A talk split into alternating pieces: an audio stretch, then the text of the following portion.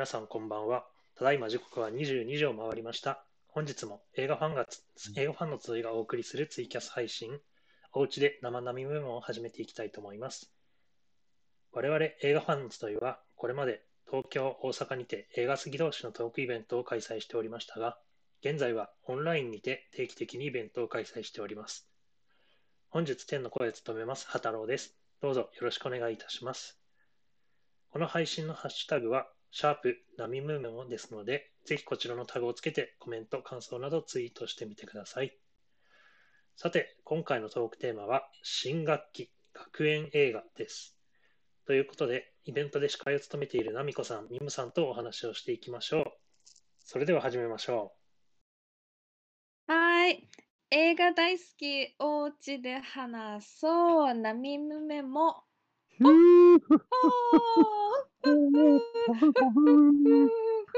何何この変なテンション。何何何何怖い怖い怖い怖い怖い。はいはう。新入いはいはい。生歓迎でね、そういうテンション。ですね。やべですね。ご入学おめでとうございます。新居おめでとう。う私今の今の勢いはもう酒飲ませてるやつやろイエーはい。はいはいはいはい。ではい、で、という、ことで、まあ、改めまして、本日のトークテーマは、新学期学園映画ですので、えーまあ、学校を主な舞台にした映画をピックアップして話してまいりましょはですよ。え、ミムさんはあまりあれはい学園生活は振り返ってみると、ざっくりどうだった？あ。ざっくり、いや、別に普通というか、僕はあのずっと筋トレをしていた記憶しかないんですよね。相変わらず筋トレかよ。いやー、なんかあれなんですよ。高校時代とか、その部下、なんかその男子がほとんどいない学校で、うん部活がほぼ成立しなかったんですよ。で、やることっつったら、なんかもうトレーニングルームがあったんで、そこでずっとトレーニングしつつ、なおかつ選択制の授業だったんで、週3で体育やってるような子だったんで、ずーっと運動してましたね。もう脳筋でしたよ。高校、学園、学校生活がもで私とは正反対だね。私はう。結構部活に明け暮れ友ま達とはいわやわややって結構好き放題学校中は暴れまくってたから結構ね 楽しい学あの学園生活を送ってましたよ。大丈夫ですか？あの、ガラス割ったりしてません？大丈夫ですか？うん、ベランダから飛び降りたりとかはしてたけど、まあー、それ以怖い怖い怖い怖い怖い。何してんの？ね。まあ、そうね。ということで、学園生活がちょっと僕、あんまりなんかそこまで、うん、うん、あれなんで、ちょっとあんまり映画見ないんですよね。そういう学校生活系の映画を。とりあえずけど、うんと。りあえず今回学園生活は前回ね青春映画っていうのをやった時は結構広いくくりだったから学園生活は一応制服を着ているぐらいの年代にちょっとは絞って話ハイスクールですかね、そしたら。中学校、はい高校ハイスクールスクールって名前を付けるあたりジュニア、のところジュニア、ねジュニアハイスクール、ハイスクールですね。はいはいで、はい。一番さ、そのさっきあの畑郎くんとかとも話してたけど、あの学園もの学園ものではないけどでも学園ものっていうので、んパッと思いつくので「ハリー・ポッター」じゃないっていう話をさっきね。ああ、まうですね制服着てますね、確かに。うん魔法学校ですけどね。でうねん、年代的には大丈夫、合ってますね。うん。でもなんかそのファンタジー1作目とかはまだあの「ハリー・ポッター」もまだ11歳とかそのぐらいだからなんかすごく、本当、まだ少年だよね。そうそうそうそうそうあのまだなんかそうファンタジーの要素がすごく強かったけど、うん。うん。あの3作目あたりはあ、はあはあズカバンの囚人かな？合ってるかな？これ合ってなかったら合ってごめんね。誰か合ってますね。指摘をしてほしい、あ。はうん。い。のあたりの思春期に入ったあたりぐらいからちょっと学園ものっぽはい。い要素が少し入ってくる感じが私はすごくする。う。うん。んそうね、これすごく残念なことに、僕、ハリー・ポッター1作目と最終話しか見てないんですよね。ああ、いいとハころでタロウ君すね。は、ちなみに、ちゃんとハリー・ポッター見てます？履修してます？ハタロウ君は。ちゃんと見たのは2作目までですね。ちょっと待ってくれよ。なんでうちこんなにハリー・ポッター見てないんだよ。うん俺も一人ねもことないけど。概要は知ってますけど。あの学園学園っていうところで終点を当てて話しちゃったらまあダンスダンスパーティーがああ、あり、そこら辺はわかる。なんか覚えていね、る気がする、ダン。スパーティーがあり、好きなはい。好きな子を誘いたかったうまくいかなかあったり、ね、友達だと思う人はね、ハーマイオニーがちょっとね、いい感じになっててね、ちょっと。ね、うんって思ったりとか、あれ、い見てないって言ってるけど、意外とそれ覚えてるな。なんでだ？金曜ロードショーでちらっと見たのか？あ見てるはずだよ、どっかで。ああ、なるほど。ありっていうのもあったりしたり、あの、ロンとハリーのね、あの、う親友なんだけど、ん。親友ゆえにほら、あるじゃん、その、ちょっとハリーと羨ましくなあ、っちゃったりとか、っ。ていうね、そういう、なんかすごく、うすご。い熱い思いを持ってるその友達だからこそ、嫉妬みたいなのが生まれるみたいなのも結構、あ大人よりはやっぱり学生の方がそういうの多いんじゃないのかなって。ん。そういうなんか認めてモヤモヤっとね。ど、自うん。分にはないものをうん持っていて、ちょっと妬まうん。しいけど、まあ、また別の感情うん。もあっうん。てっていう。いうそう思そう。春期やね、めちゃめちゃうん。ね。っていうのもね、ある学校。っていう要素から見るとこうなんかこういう先生がいたりとか学校そのものの謎とかもこういろいろ出うんうん。てきて、ま一作目からこうそうだね。うーん。学校自体が結構冒まあ、険できるようなところだなうんとかうーん。ね、だって最初入学し入学した頃って学校探検楽しくない？あ、まあまあ、あの、ね。あれですね、楽しいですね。音ね、楽い室行こうぜと。か、あと、あれだ、理科室のあの、なんかね、よう、そのちょっと備品置いてある場所ね。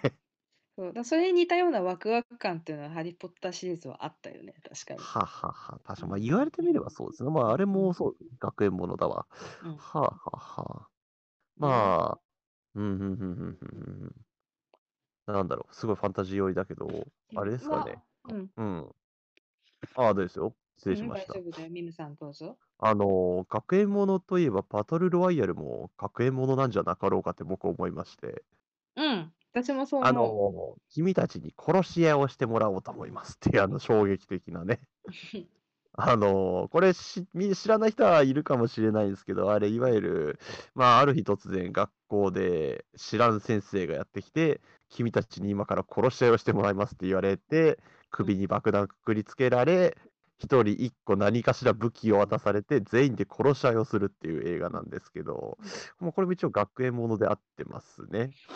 うん、まあ、学園ものじゃないかな。うんね。これは、なんかあれですよね。公開当時すごい揉めてなかった、バトルロワイヤルって。うん、でも私たち確かあれだよね、小学校6年生か中学生ぐらいの時じゃない？確かバトそうだね。ルモノって。そう、大ね。体その間ぐらいですあ絶ね。対見ちゃダメな映画だったよね、確かね。そう、R18 だか R15 だったよね。なんかその、うんテレビで連日問題になってた気がする。うんでも今思えばだってまあ主演は藤原竜也だったけど、うんね栗山千明が出てたり柴咲コウがいたりとかああ、ね豪華だね。山も山本太郎さんまでいたからねあなんなら出てたね。うん、なんならいましたからね結構あの当時なんか学園ものってほらあのうん。結構そのその当時のその、ね、俳優とか役者の若手う若手有望ん。株みたいな人たちがいたりするからそういうのでも結構見てて面白かったし、今ね、まあちょっとね役者陣見てるけど、すごいわ。うんえー安藤正信出てるし、高岡壮介出てるし、うんえーあとは前田亜紀さんって人も出てらっしゃいますうんうん、懐かしいね。ね。リンダリンダリンダも出てなかった？あ、そうそうそうそうそう、ねその方ですね。うんえー、まあ、他にももろもろ豪華な俳優さんが出ていらっしゃいますね。ひ今のどいんですよ、とちょっとあまだって。り考えられない前田亜紀さんはひ。どいんだそうですよ。失礼いたしました。ねねで、ね、栗山千明さんはキルビルにな使う流れになったのも結局あのうんバトルワイがきっかけだったりとかあ、そうなんだ。なかなかキレッキレだったからね、役まあ。今までなかったからね、こうあのほら一緒にくらいたクラスメート同士が殺し合いをするっていうもの自体がそもそもなかったから、日本の映画に。斬新ですよね。うん。でまたね武器がみんなそれぞれ違って不利だと思った人が意外とねあの頭使ってこう有利だったりとか、うん。そのクラスメートのその力関係。あのアメリカほどなんかすごくほらあのカーストみたいなものがないけど、でもね誰かいじめられっ子だったりなんだったりとかうね屈折してる人もいたりとか、うん。いう中のがそれがそれぞれがその殺し合いに影響していくっていうのがすごくあの刺激が強かったあの当時見た時 まあ、だからあれなんですね。学校で禁止されちゃうんですよね。見るなってね。ね。あったね。そんなこれ。はちなみに2も出てますね。バトルロワイヤル。まあ、でも私は初めの方が好きかな。た。あまあ、衝撃は強いですからうんね。ね、平和うなところでん行くと、私はあれが好きですよ。あの、先生君主好きですよ。先生君主。ラブコメいきますか？ラブコメの方ですけど。うん。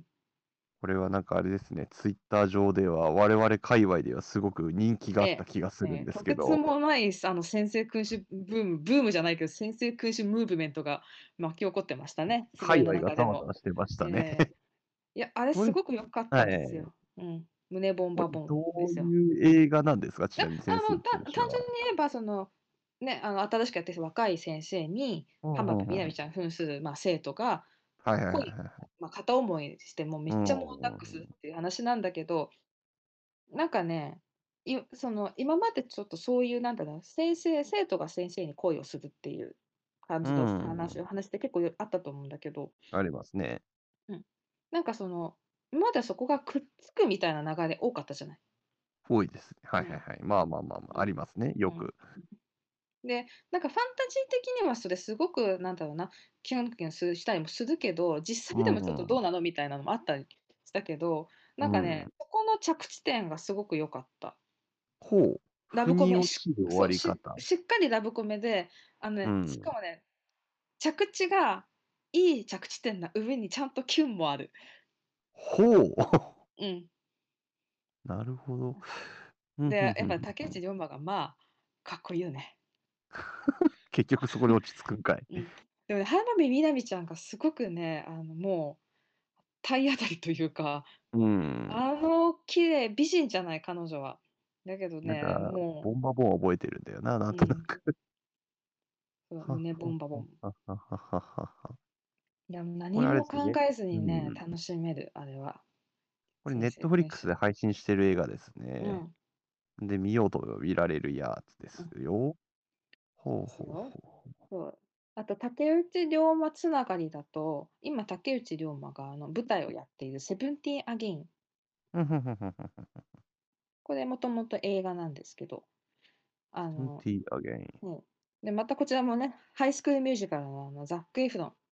あ、洋画ですね、セブンティーアゲインって。そう、洋画です。ごめんはね、いちょっと話が飛躍しちゃって、あ。洋画です。全然全然。うん、これもね、私は結構好きで。ほほほほ、ハイスクールミュージカルザック・エフロンが主演した2009年の映画ですね、うんこちらまだマがッチョになる前のザック・エフロンです。あ確かに画像を見るとひょろっとしてるわ。何があったこの後。まあ、その話のあざっくりしたあらすじは、もうあの30代になのおじさん、まあ、私たちぐらいの。あのおおじさんが、おまあ、奥さんに離婚を迫られてて、子供ともうまくいかなくて、家を追い出されちゃってお、で仕事もクビになっちゃって、おあのもう何なんだよっていうところでもうちょっとあの過去の栄光に浸りたくてね、自分の出身高校に行くんですよ。彼はもともと高校ではすごいバスケットボールですごく有名だったっていう。うんでポツッと高校時代に戻りたいなんて愚痴をこぼしたら、まあ、あれよあれよで、目を覚ましたら、自分が17歳に戻っていたっていう。あ何？そういうなんかちょっと不思議系の映画なの？これって。そう、なんだけど、えー。タイムスリップをしたわけじゃないの。え？自分の体だけが17歳に戻っていて、はあ、はあはあはあはあ、まあ、しょうがないから、その17歳の状態で、自分の出身高校だから、自分の子供たちと同じ高校に通うことになるの。え、それは、あれですか、その、体だけ縮んでしまって、コナン的なやつってことですかね？そうそうそうそう、あの見た目は子供、あの頭脳ははい大人の。状態に。17歳で止まった子なんですね。うんそうなんだけど、まあ、だからあの子供たちはあのすごくそのパパの昔を知らないから、全然その父親だったら気づかないでその仲良くなったりするんだけど、まあ、そこでこうね息子を息子のピンチを救ったりとか娘のうんあの失恋とかを慰めたりとかしながらここで子供たちの気持ちにも初めて気がついたり。うん。でまあ息子と仲良くなったから息子の友達ってことで自分の自宅、うん。に行ってまあね自分の奥さんと。も はいはいはいはい。あのまあ息子の友人って手でこう再会もしたりして、まあ、奥さんの気持ちとかもそこで初めて気づいたりして。で、またそこでまあね、あの、こう知らなかった気持ちだったりとか、まあ自うん分がもっとこうすればみたいなのがあったり、うこのね、2ん。度目の高校生活で、あの、人生やり直し。うん。はあ、いや、なんか本当にうん。意外だったわ。そういう映画だったんだ、これ。うん。普通に17歳の男の子の映画だと思ったら、そんな、ちょっと、なんだ、不思議系の映画だとは思わなかった。うんうんうん。はこれもちなみに Netflix で配信しております。ねえ、なんか最初の前半のね、ダメダメ大人がね、こう高う校生ん。のザックエフになったことでね、あの、めきめきね、輝いていく感じがね、いいですよ。でもなんか、なんでそう、何があったし、その二十何年間の間、うん。23年間の。間か。うん。何があったんだ、一。体。っていうね、13年まあ、か。13年こ間の間だ。このお父さんもこのお父さんにちょっとあのその高校の時にそのそう事情があって、あのう大学にん。行かないであの結婚することにしたってういうところ、まあ、そこも結ん。構キーポイントあったりして、ううん、ん。だからその高校生のままね、人生やり直すのか、まあ、どうするのか、ね、うん。夢か家族かみたいなところもあったり、それがこうね、あの学園生活とまた相まってね、面白いですよ。はあ、これは、そう、あれですね。いわゆる他人、父親じゃなくて、他人だからこそ、その本音が聞けるっていうのがあるうん。のかもしれないですね。だからこそ、は父親だけうどみたいな。ん、そう、だから、全然関係ないからこそ、なんかその話せる本音もあるから、なるほどね。これちょっと見てみよう。もうセブンティーアゲンですね。ですね。ちょっと今、マイリストに入れておきま。す。まあね、お父さんがいろいろあって潜入系はこの、あのうセブンティ。アゲインだけど、うあの今ん。ね、コメントでもあったの、21ジャンプストリートは完全に潜入捜査で高校に入る。ちょっとそれはつまりおっさんがせ高校に入るっていうことですか？うんうんちょっと無理あるけどね、でもね、この21ジャンプストリート面白かったね。ジャンプストリート。ジャンプストリート。はいはいはい。ああ、これか。ジョニー・デップですかこれ。違う。ジョニー・うん。デップじゃない。これは、チャニング・テイタイムとジョナ・ジョナヒル。ヒルか。うんジョナこれは、これ絶対面白いでしょ。うんこれ私も見たことあるけど面白いよ。もうね、この組み合わせだったら間違いね。はあはあね。ああ、青い山脈な、私昔見たんだけど、ごめん、今、もうしばらく見てないから、ちょっとこれ見よ青い山脈とは一体？う。学園ものですよ、昔のえ。ー、うんなんかもう山脈ってついてるから登山者かと思ったわ。そうい山脈。全然関係ないよ。あれだね、演歌が出てきたわ。あるね。ねえ、意外と、でまあ、意外とっていうか、まあ全然あるんですけど、私が見てないだけっていうのもありますね。うーん、まあ、ああ、と、ある？何か？あれや、スイングガールズや。ああ、ジャズやるべ。あなんかこれはすごい見てたような記憶があるんですよね。なんか、中学校の時に見たのかな、多分。うんなんか学校の行事で映画館に見に行ってうん、それの後もまた学校で DVD だかなんかを見た記憶がある。あの、簡単に言うと、女子高生が、えーまあ、吹奏楽部、まあ、その、まあ、女子高生が、ちょっと落ちこぼれの女子女子高生たちが、ある日、あの、補習を、その、逃れたいがために、まあ、その、この、その子たちが通ってる高校の、その吹奏楽部ってすごい強豪校なんだけど、まあ、野球部の応援で、その吹奏楽部が行って、行って、いる、行くんですよ。で、その、まあ、吹奏楽部にお弁当を届けるために、その補習を逃れるためにお弁当を届けに行くんだけど、そのまあ、なんていうか、ちょっとポカポカ容器の中、えーちょっと電車で一息ね起こしそう、一てしまうんだよ息ね、そう、ぬ乗るい弁当のせいで。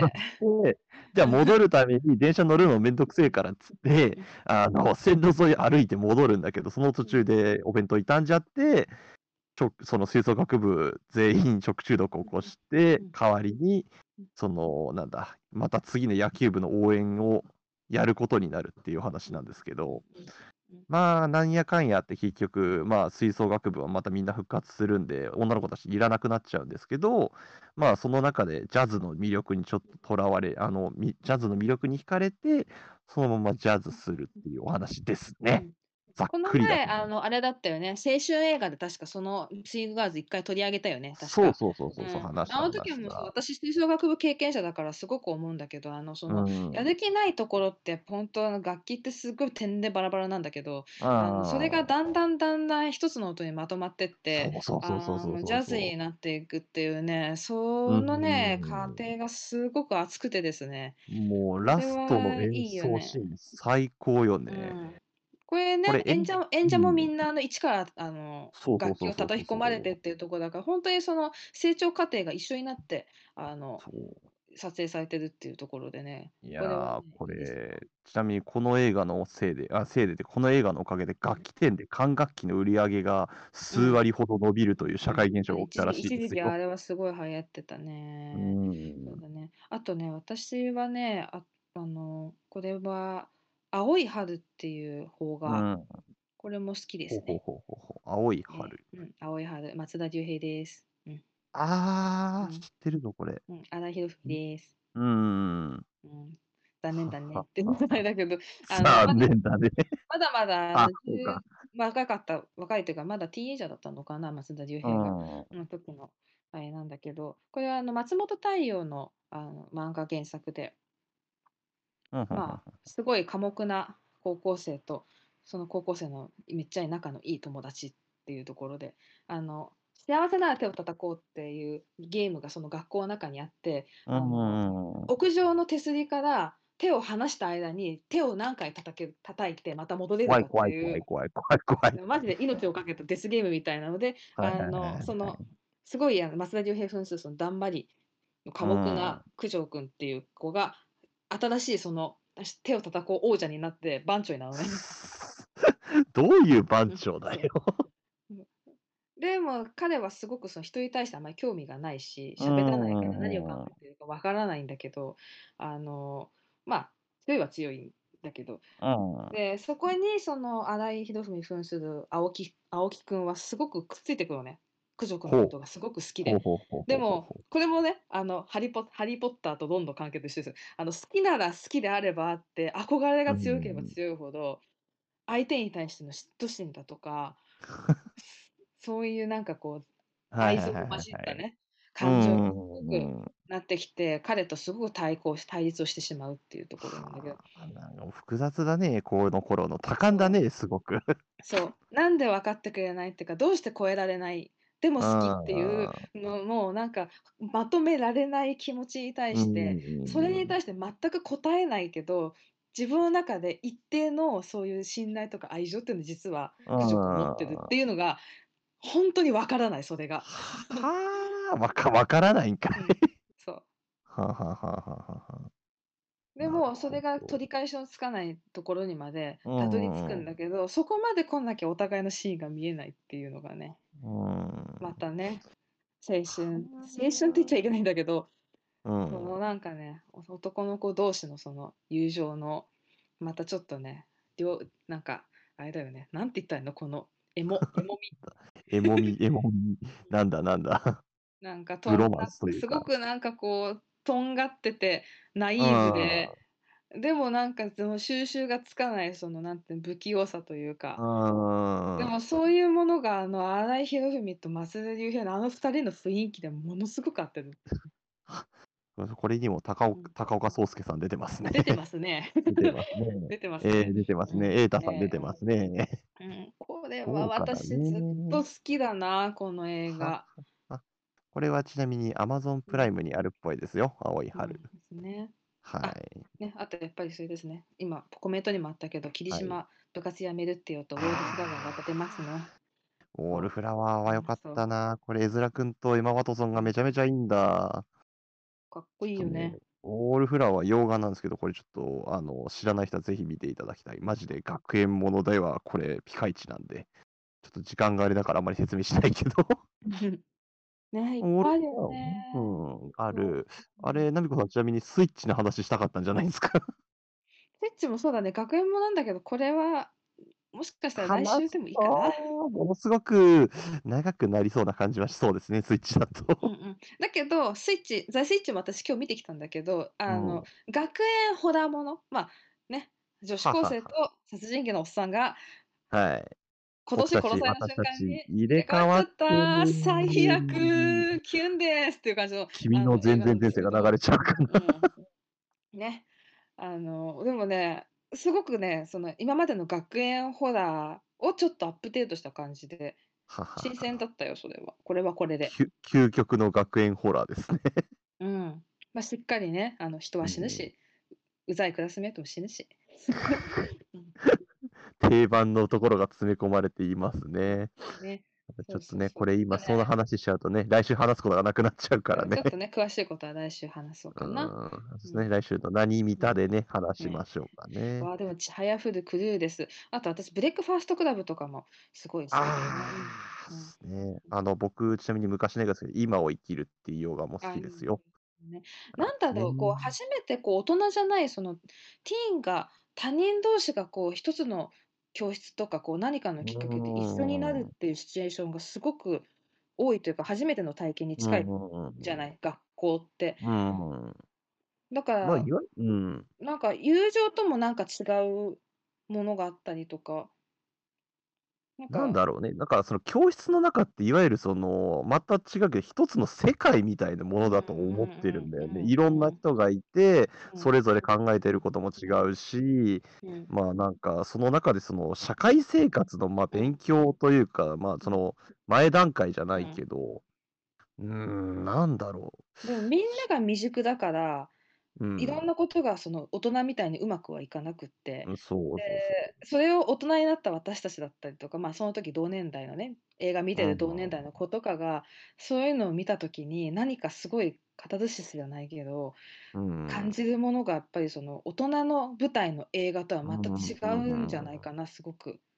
見えてるものも違ったりするからね。うんいや、それ考えると、あの頃の時代、あの頃ってとても大事な時間だったのかもしれない。そうだよ制服でしかできないことをやるっていうのは私はあの部活の時は先生に言われたことだからね。なんで私は筋トレばっかやってたんだ。それも。それも大切な脳筋の学園生活。